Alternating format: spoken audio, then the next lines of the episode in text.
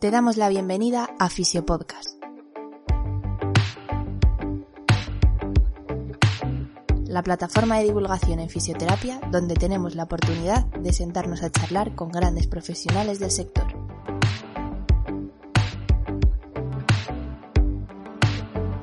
Nuestro lema, fisioterapia sin apellidos y conciencia.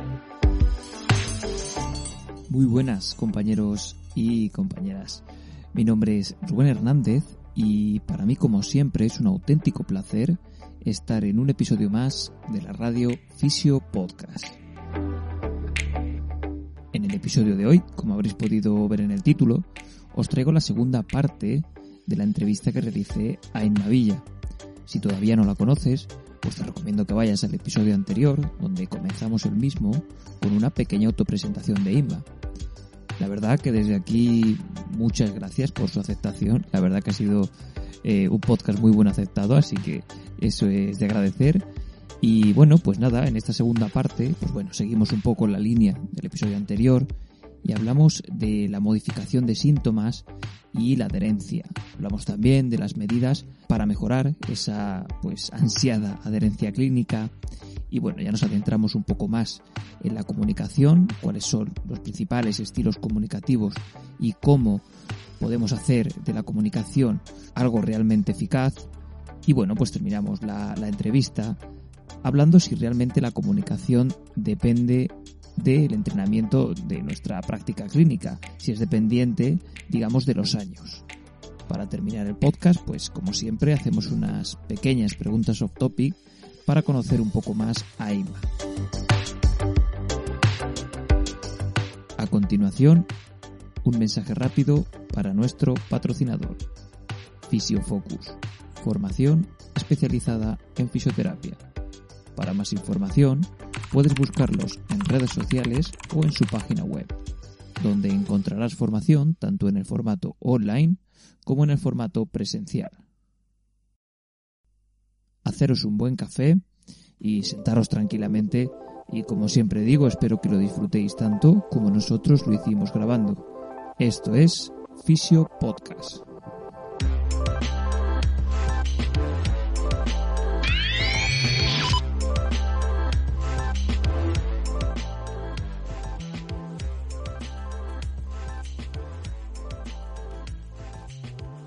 Eso es. Y por supuesto, por supuesto, perdóname para terminar, El, estado fisiológico de salud.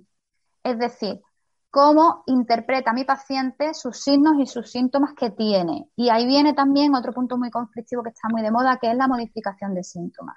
A través de la modificación de síntomas, y hay otra línea de investigación, podemos intervenir en ese punto de la expectativa de autoeficacia de los estados fisiológicos. Ayer me vino una paciente con una marcha antiálgica, con una lumbociatalgia de unos cuatro meses de evolución, ta, ta, ta, diagnóstico médico, ¿vale? Eh, voy a contar un éxito, igual que voy a contar derrotas. Porque todos tenemos éxito y derrotas y todos, yo aprendo más de las derrotas que de los éxitos, pero voy a contar un éxito, leñe. Eso es ¿Vale? Bueno, un éxito no. Un éxito no. Voy a contar un éxito en, de momento, de momento. Lo mismo mañana te eh, llama. Eso, pero bueno, pero bueno, de momento, ¿eh? Llegó, que era una persona, yo no la conocía, ¿vale? Que le, hago la historia tal cual. Total, eh, la he trabajado con un método eh, basado en repeticiones con una dirección de preferencia, no hace falta que diga más. Yo no digo que sea mejor ni peor método. Yo digo que lo que he hecho ha sido ver qué es lo que lleva esa mujer hecho hasta ahora, que lleva cuatro meses. Yo no digo que yo sea mejor fisioterapeuta que otros porque la han visto mm, muy pocos fisioterapeutas. ¿eh? Yo hablo y, los, y los pocos que la han visto, lo han visto en unas condiciones que, que no conozco y no puedo decir nada. Que no se me malinterprete. Solamente digo que lo que he hecho ha sido una modificación de síntomas y la persona que entró esta mañana por la puerta era otra persona. Otra persona. Entonces, a lo mejor mañana viene otra vez igual, o no, porque hemos manejado a través de la comunicación clínica una, un aspecto muy importante, muy importante, que son potenciadores, son potenciadores de la adherencia al tratamiento un potenciador que es reconocer los posibles momentos de decaída y momentos de efectos negativos o incluso mm, hablarle de que, de que esa mejoría pues es un signo positivo, es de buen pronóstico, pero que puede ocurrir que durante el fin de semana haya subidas y bajadas. Entonces, quiero decir con esto que la modificación de síntomas no es todo el tratamiento. Pero hablando de adherencia al tratamiento, conseguir modificar síntomas en la base de una buena comunicación clínica que tenga en cuenta todos los posibles efectos que puede tener a medio o corto plazo esa modificación de síntomas, es decir, honestidad, podemos conseguir mejorar las expectativas de autoeficacia de mi paciente, que van a mejorar la adherencia al tratamiento. Totalmente. Es que eh, realmente el principal motivo de consulta de, los pacientes no es el, es el, propio dolor muchas veces. Y, y quiero decir, si tú eres capaz de, de modificar esos síntomas, reducir ese dolor, oye, qué mejor medida de adherencia que esa, ¿no? Ya de primeras. Luego es como las ministres, ¿no? Eso es por donde vas. Sí, claro. Y, la comunicación que hay en torno a esa, a esa Claro, porque todo lo que estamos hablando, todo lo que estamos hablando sobre adherencia se puede dividir en, facilitadores y en barreras. Las barreras son todos aquellos factores que determinemos que pueden ser negativos para la adherencia al tratamiento y todos los facilitadores que nos pueden mejorar. Vale, entonces, un facilitador va rápido y veloz hacia las barreras como manejemos mal el asunto. Si yo le digo a esta mujer hoy, wow, qué pasada, ¿eh? pues ya mañana vas a estar perfecta, porque para allá y porque para acá. No, le he dicho, ojo, ojo, que esto está genial. Esto dicen los estudios que si se ha habido una modificación de síntomas ayer durante la sesión, los cambios intersesión suelen estar bien. Es más, han pasado 24 horas y no solamente estás bien, sino que estás mejor, estás mejor de ánimo, pero, pero vamos a ser precavidos, tómatelo con calma, vamos a continuar y posiblemente este fin de semana que trabaja en un bar, pues puede ser que ocurra otra historia tal cual. ojito ahí con las expectativas, ojito. Entonces, barrera, lo ideal es pasar, detectar barreras modificables a facilitadores, pero cuidadito con los facilitadores, porque al final la confianza que depositan nuestros pacientes en nosotros es la base de todo. Y oye, y, y yo he metido muchas veces la pata también, como con esto, ¿no? De, un éxito brutal o de que se me vea en la cara. Comunicación no verbal, igual que la comunicación verbal y no verbal, la paraverbal y todo esto, ¿vale? La comunicación, lo que se dice, cómo se dice, cómo se hace, qué, gestos tiene y tal. Entonces hay que tener mucho cuidado. El punto que tenía aquí apuntado, que, y ya si, si, quieres con esto podemos cerrar un poco el tema de adherencia y pasar a, la comunicación, que ya has hecho una, introducción. Eh, me, venía que estaba reflexionando eh, en cuanto que todo lo que has ido diciendo, sí que es cierto que muchos fisios, tú lo has dicho, lo hacemos de manera inconsciente. Quiero decir, aunque no sepamos que eso está ya eh, estratificado, digamos, o, publicado, digamos, más o menos un protocolo, me gusta que, esto quede aquí reflejado porque para que luego al final nosotros tengamos también unos esquemas mentales y, podamos eh, reducir un poco la incertidumbre, pero que muchas veces es cosas que ya hacemos. luego en algunos seremos más fuertes en un punto o en otro, pero que son cosas que normalmente eh, estoy seguro que todo el que nos está escuchando dice, joder, si, esto yo lo pienso, cuando, ¿sabes? A lo mejor no de manera, digamos, consciente, pero, pero que sí, que sí. Claro, esa es la clave. La clave es reconocer algo que ya estamos haciendo, pero hacerlo de manera sistemática, de manera, de manera que, podamos también recoger lo que nos, lo que nos, lo que nos está sirviendo, lo que no. Eh, entender que eso existe, que ha habido personas que han tenido el mismo problema y han investigado y han leído y han avanzado y, y por qué no, y por qué no, que puedan aportar compañeros que dicen, esto yo lo llevo haciendo mucho tiempo, pero eh, a lo mejor lo que yo hago, mi estrategia, no, no hay nadie que la haya aplicado. Oye, pues voy a buscar a ver si ya está aplicada o no. Y entonces seguir avanzando, porque además ten en cuenta, Rubén, que todo esto viene de profesionales de la salud, fundamentalmente de la enfermería, de la farmacología, pero el mundo de la fisioterapia, como quien dice, lleva como, como 15 años estudiando la adherencia al tratamiento. Por lo tanto, aunque el, el, paciente y el entorno sanitario sea similar, no es lo mismo. es decir, que lo que hacemos de manera inconsciente, ponerle un nombre igual que el paciente, esas estrategias. Yo le digo al paciente, mira, necesitamos hacer, por ejemplo, esta persona del fin de semana, ¿no? Cada tres horas necesitamos hacer tres series de diez repeticiones de este ejercicio con un descanso de tanto. Pero yo necesito que me digas qué estrategias tienes tú para poder hacer, vale, pues el paciente mismo es el que te dice, pues mira, yo de manera inconsciente, ahora que tú lo dices, a mí lo que más me aliviaba era esto. Pues a lo mejor, y le digo, pues lo que tú estabas haciendo de manera inconsciente, ahora le vamos a poner un nombre y lo vamos a hacer tantas veces al día, tantas repeticiones, tantos, y además vamos a comparar lo que sientes antes y lo que sientes después. Es lo mismo. Yo como fisioterapeuta clínico, antes también me interesaba en comunicarme con el paciente, antes también me interesaba en dejarle por escrito los ejercicios o dárselo por el móvil con mi paciente. También antes me gustaba darle gracias al paciente como sistema de feedback y potenciador. Ahora resulta que a esto le llaman adherencia al tratamiento. ¿Vale? Como pues le voy a poner un nombre y lo voy a escribir y voy a evaluar al principio sin, ¿qué, qué me pasaba antes cuando lo hacía de manera anárquica o de manera instintiva y lo voy a reevaluar después de haber pensado un poco. Y ahí es donde está la, clave. Qué bueno. Pues ya hemos dicho muchas, muchas herramientas también de cara a mejorar esa adherencia. Has comentado, por ejemplo, eh, la historia clínica como una de las principales herramientas. Eh, la, planificación estratégica también, las que eso daría para otro podcast, como, como has dicho. Ya en un futuro te pasarás. Y, y luego, y también podríamos decir que una de las herramientas es la comunicación también, ¿no? Por ir introduciendo, no sé si podríamos interpretarlo como comunicación, o sea, como herramienta para ganarnos también esa adherencia. Claro, hablando otra vez de Eduardo, ¿no? que habla de que la fisioterapia clínica es ante todo una estrategia de comunicación con el paciente, ¿no? Es que la comunicación es base. Y volvemos otra vez igual. Eh, hay herramientas comunicativas que estábamos utilizando antes y que ahora si, si la hacemos de manera consciente la vamos a utilizar mejor.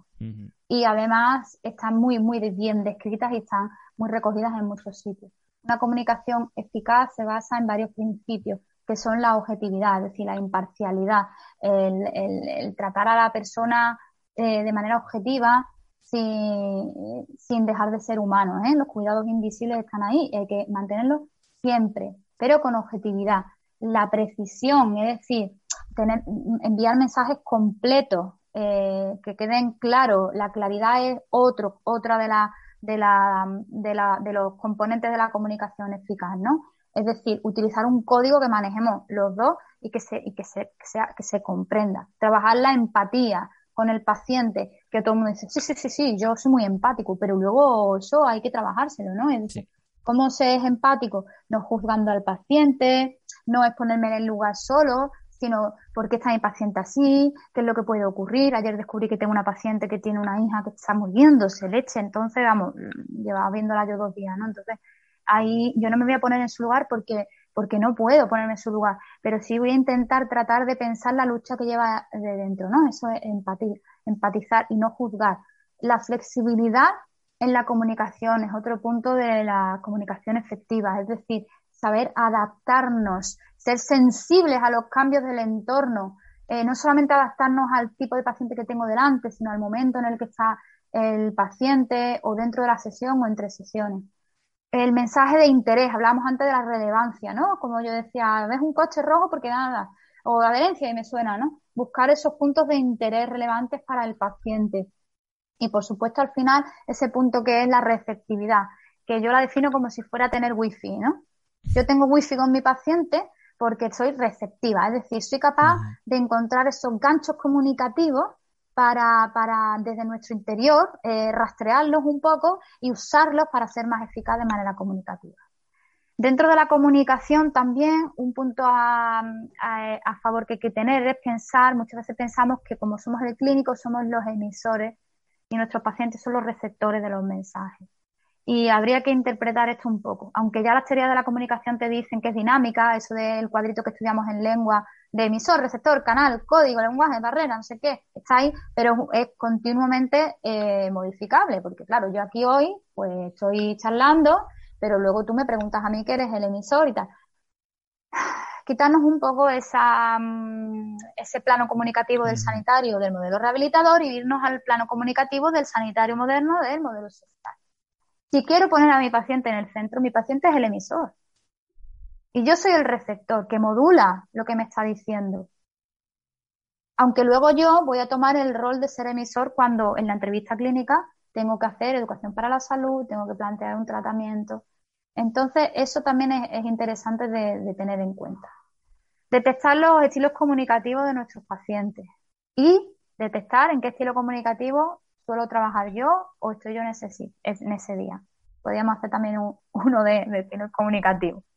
Mi estilo comunicativo es el agresivo, es decir, yo voy buscando ganarte a ti, sea como sea.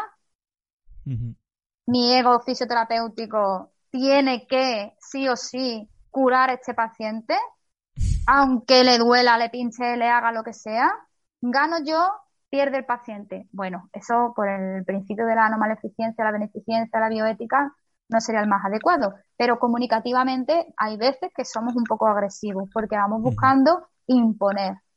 Y la comunicación agresiva suele tener mucho éxito en el corto plazo porque al paciente, bueno, a la persona la asustamos, la gente dice, vale, vale. O podemos encontrarnos con un perfil comunicativo agresivo y ahí entramos en conflicto.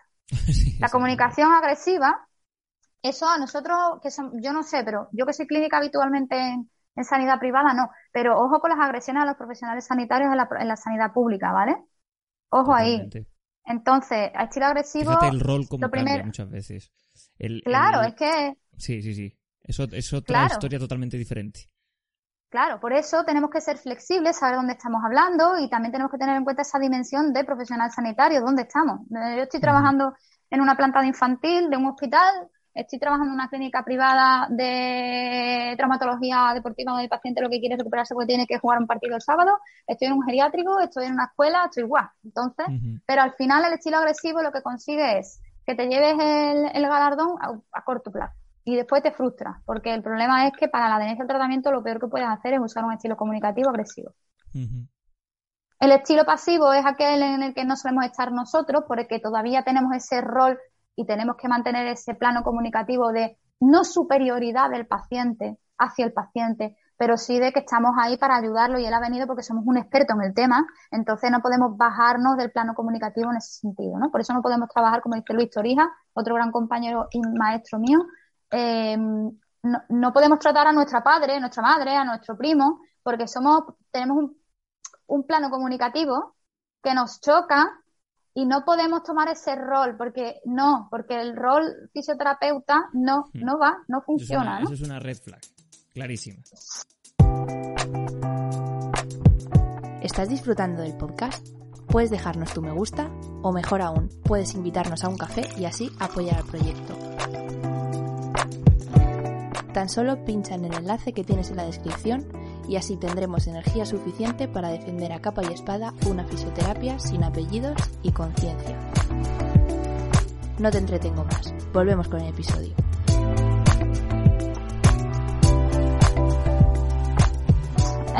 Entonces, eh, o querer utilizarlo sería una bandera amarilla nuestra también, ¿no? O sea, entonces, el estilo comunicativo pasivo lo, nos vale muy bien dentro de la comunicación clínica para detectarlo en el paciente. Es ese paciente que hace las fuerzas de quiere agradar, que piensa que todo la lleva la razón tú, que no se quiere enfadar, que, que, utiliza pocas palabras, que rehuye de tu mirada, que se toca mucho las manos, lenguaje no verbal, ¿no? Que, que sí, que sí, que sí a todo. Y es una falsa adherencia la que se crea, porque la motivación no la tiene. ¿Vale? Y por último está ese, bueno, el pasivo agresivo no vamos a entrar porque además no soy experta, no soy psicóloga clínica. Pero bueno, eh, el, estilo asertivo. ¿Qué es el estilo asertivo? Pues es el estilo que va buscando el gana-gana. Entonces, la asertividad, ¿qué, es? Pues la asertividad es, una, es algo que se puede entrenar y que nosotros tenemos que detectar en nuestro paciente, pero sobre todo trabajándolo nosotros como clínicos. Otra cosa igual, el estilo comunicativo. Muchas veces digo, a ver, ¿qué estilo comunicativo tiene mi paciente? No, perdona, ¿y cuál tengo yo? Porque además los estilos comunicativos cambian. Igual ese hombre que viene eh, con un rol pasivo viene de tener un rol agresivo en la calle.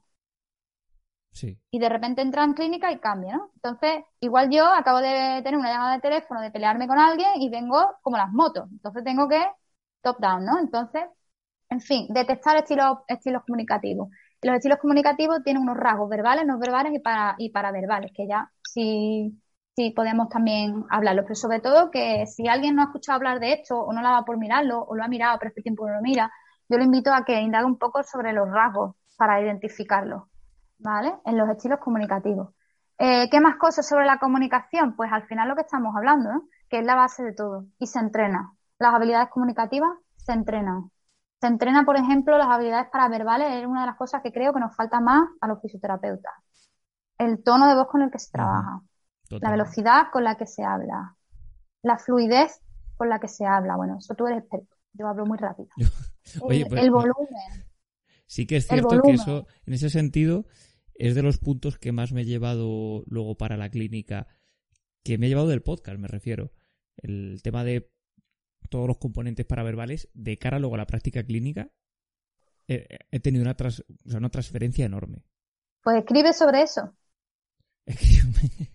vale, vale. Yo lo he pensado siempre, digo, tendríamos que, o sea, los fisioterapeutas tendríamos que formarnos en habilidades comunicativas, pero no solamente verbales. Nos habla mucho de las palabras nocebo, el placebo, lo que se tiene que decir, lo que no, palabras prohibidas, palabras tal igual. Sí, sí, sí, esto es genial. Pero aprende a cuidar tu postura, en la mirada, la sonrisa. Bueno, ahora con la, la, la, la, mirada, que lo dice todo, y ahora con las mascarillas ya nada más que tenemos ojos en la cara, ¿no? La apariencia, bueno, eso sí más o menos lo, lo cuidamos, ¿no? ¿Qué hacemos con nuestras manos? Que, que, que son casi que un apéndice de nuestro sistema nervioso del oficio, ¿no? y, y, las manos eh, eh, hablan al paciente, el, la proxemia, el contacto físico, eh, en fin, es la postura con la que nos sentamos, el ser consciente de cómo estoy sentado yo ahora mismo, pues hace que yo pueda poner una actitud relajada, ¿no? Y eso se entrena porque lo entrenan muchos profesionales, como por ejemplo los políticos, ¿vale? A la hora de hablar y a la hora. Entonces, oye, ¿por qué no vamos a formarnos nosotros en eso? Y en los componentes paraverbales, reconocerlo. Silencio. voy más, creo que estos componentes que estamos hablando el, o sea, el paciente eh, le da muchísima más importancia que, que, luego sepas aplicar una técnica que a lo mejor en nuestros propios círculos internos sí que somos mucho más meticulosos y o nos gusta señalar y esto no es así, esto debería ser así, pero luego el paciente entiende que se le hace algo para mejorar de la, con la mejor intención posible y valora mucho más aspectos como este, como hablarle a los ojos, mirarle a los ojos, eh, un tono sosegado, eh, que transmite seguridad, ese tipo de aspectos. Claro, sí, estoy completamente de acuerdo contigo. Hay muchos pacientes que tú dices, me lo he ganado y no le he hecho tampoco gran cosa. ¿Sabes? Y de repente dices tú, pero este hombre me sigue a mí, esta mujer me sigue a mí, o, a mi compañera que acabo de hasta el final, ¿no? Entonces, yo también he tenido muchos fracasos en ese sentido. De decir, este hombre no vuelve, pero vamos, seguro, seguro. Y a lo mejor porque he metido la pata leyéndole el informe. Sí. Que estaba leyendo el informe he dicho, te las carga. Total. Ya te las carga. ¿Te las carga? Uf, ¿qué? Uf, ¿qué? Uf, ¿qué significa? Entonces, oye, vamos a entrenarnos en eso también. Y comentabas que, mm, que todo esto se puede entrenar, ¿no? Ya si quieres por ir, por ir rematando la entrevista, que todo esto se puede entrenar. Entonces, ¿crees que es dependiente de, mm, de la experiencia, que con los años esto va mejorando? ¿O cómo, ¿O cómo lo ves tú, con tu propia percepción personal? Yo creo que, yo creo no. Habla los estudios de que lo que, lo que se aprende desde el principio tienes más tiempo para entrenarlo y sobre todo hacerlo consciente. Es verdad que la experiencia ayuda, lógicamente, ¿no? Porque ensayo-error, ensayo-error, eh, ensayo-error. Pero pienso que en el punto en el que estamos tenemos la responsabilidad, los profesionales que estamos ahora y que llevamos algunos años y que incluso nos dedicamos ya a, tener posibilidad de contactar con las generaciones futuras, a entrenarlo desde el principio. Evidentemente, evidentemente, la praxis clínica se adquiere con la experiencia, pero la base teórica hay que, entre, hay que enseñarla desde el principio. Desde el principio. Eh, y luego habrá personas que tengan habilidades comunicativas innatas y otras en las que le cueste más trabajo y, y, que sepan reconocer, como tú decías antes, las debilidades de cada uno parte de la base de reconocer qué es lo que tenemos que tener un buen profesional. Si yo le digo a mis alumnos, eh, chicos, esto existe y es entrenable y hago un juego de roles que se hace en la universidad, donde aparte de lo que es que aprendan que hay que escribir una historia clínica y que tal y que cual, en ese juego de roles introducimos los rasgos verbales, no verbales, las comunicaciones, pues evidentemente cuando esa persona empiece a chocarse con la realidad, pues va a tener en ese esquema algo de lo que tirar. Yo absolutamente. Lo que no podemos pretender es meterle el disco duro de 20 años de experiencia a un chico que acaba de terminar la carrera, pero es que además eso es absurdo, es absurdo, porque tenemos que ir buscando la innovación y mentes nuevas que vengan con distintas cargas, con distintos aprendizajes, con distintas emociones, que estén en el tiempo en el que están viviendo ellos y, que, tiren de la memoria colectiva que tenemos los fisioterapeutas, pero con sangre renovada. Entonces, no es cuestión de decirle a la gente lo que tiene que hacer. Y lo que me ha ido a mí bien, hola, sino enseñarle que existen esas herramientas. Igual con esas herramientas dentro de 10 o 20 años se habla de otro tipo de estilo comunicativo o de otro tipo de rasgo de la comunicación efectiva que han descubierto ellos porque nosotros le hemos dado la posibilidad de conocer lo que había y de, experimentar con ello. Totalmente. Al final también es algo dinámico, realmente. Quiero decir, las bases sí que tiene que ser pues esa comunicación asertiva que hemos, que hemos llevamos hablando todo el podcast, pero que, la comunicación varía también y, yo a lo largo de un día dentro de, de ese mismo modelo varió muchísimo mi comunicación. Lo mismo un chaval de 15 años que una persona de 70 o que, también es algo totalmente dinámico, ¿no? Y, que con el tiempo en la calle a lo mejor también. Claro, tú en la calle no puedes estar todavía pensando qué estilo comunicativo estoy utilizando. Te vuelves loco. Pero en la clínica hay, es una herramienta más. Sí, totalmente. Hay técnicas para, por ejemplo, eh, desde la asertividad, desde el estilo comunicativo asertivo, trabajar un estilo comunicativo agresivo. O hay técnicas de la asertividad para dar malas noticias. Por ejemplo, la técnica del bocadillo, ¿no? Que se utiliza mucho, ¿no? Te tengo que dar un, mensaje que no te gusta y te lo meto dentro del pan. Entonces te digo algo bonito, te, suelto la, la, historia y luego te lo cierro con algo bonito. La técnica del bocadillo y te lo comes y lo integras. Entonces, como eso hay muchas técnicas. Lo que hay que saberlas Claro, saberla. Es un mundo, sí. Y tú pues a lo mejor puedes decir, leche, pero Isma, eso lo hago yo siempre. Yo antes de dar una mala noticia o decirle al paciente tal, pues yo le adorno un poco, no le adorno, sino le doy algo tal y da, sí, pero bueno, pues eso se llama así, oye, y, la estabas aplicando. Totalmente, sin que te des cuenta. Claro. Pues eh, si te parece, antes me has comentado un estudio que mm, luego me lo, si, si, me lo puedes pasar, lo adjuntaré en las notas del episodio. Y si hay algún recurso más o, en fin, alguna formación, algo que, que, le permita a quien le interese todo esto y profundizar un poco más o, alguien que se vea que quiere mejorar en todo esto, eh, pues por darle un poco de recursos, lo, ya te digo, lo, tú tranquilamente después y lo dejaré todo en las notas del episodio para quien le interese. Sí, hay algunos, hay, bueno, hay muchas cosas, pero por actualizar yo te paso algunas cositas y, y en redes sociales me tenéis y todo el que quiera, yo encantada, porque al final de lo que se trata y el objetivo, ¿no? Que si tú conoces algo que puede ayudar a los demás, pues compartirlo. Qué bueno. Pues Inma, me guardo unas preguntas siempre para el final. Si has escuchado el podcast. Uy, uy, Yo que soy fan del podcast, digo, vamos a ver qué me va a preguntar este hombre hoy. A ver qué me va a preguntar. bueno, las primeras son, son fáciles. Una canción y un libro que, nos recomendarías. Mira, yo soy súper mega fan de las bandas sonoras de peli. Y en concreto, mi compositor favorito es John Williams. Cualquier cosa de John Williams me vale. Y ya siendo un poco específica, aunque me, me tachen de poco friki, eh, el tema de Backbeat Flight de la banda sonora de Harry Potter me parece una obra maestra que recoge además para los que les guste el cine y si lo escuchan con detenimiento y si les gusta John Williams, eh, recoge leitmotivs de otras muchas películas y, yo no me canso de escucharla.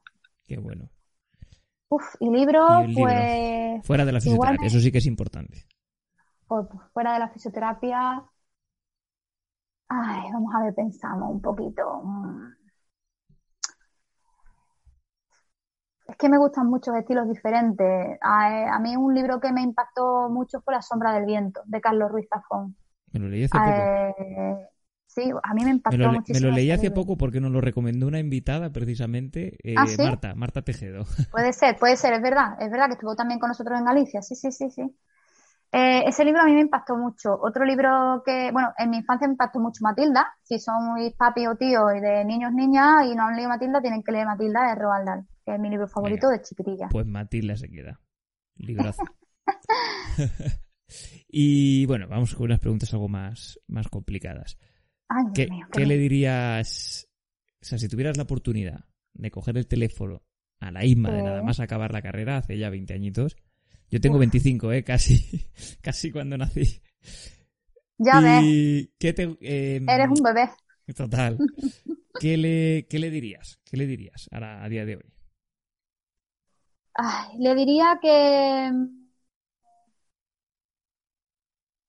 en cuanto a, a nivel profesional, le diría que los baches forman parte, que sin valles no hay, no hay, no hay picos para escalar. Eh, que predicara siempre con el ejemplo y que nunca dejara de ser honesta y que mirase a la gente con el máximo respeto. Que para mí la premisa principal y fundamental, da igual todo lo demás, es el respeto máximo al paciente. Eso le diría a nivel profesional. Y a nivel personal le diría que con 40 años está súper bien. que no le Ah, tenga sí, miedo a cumplir años.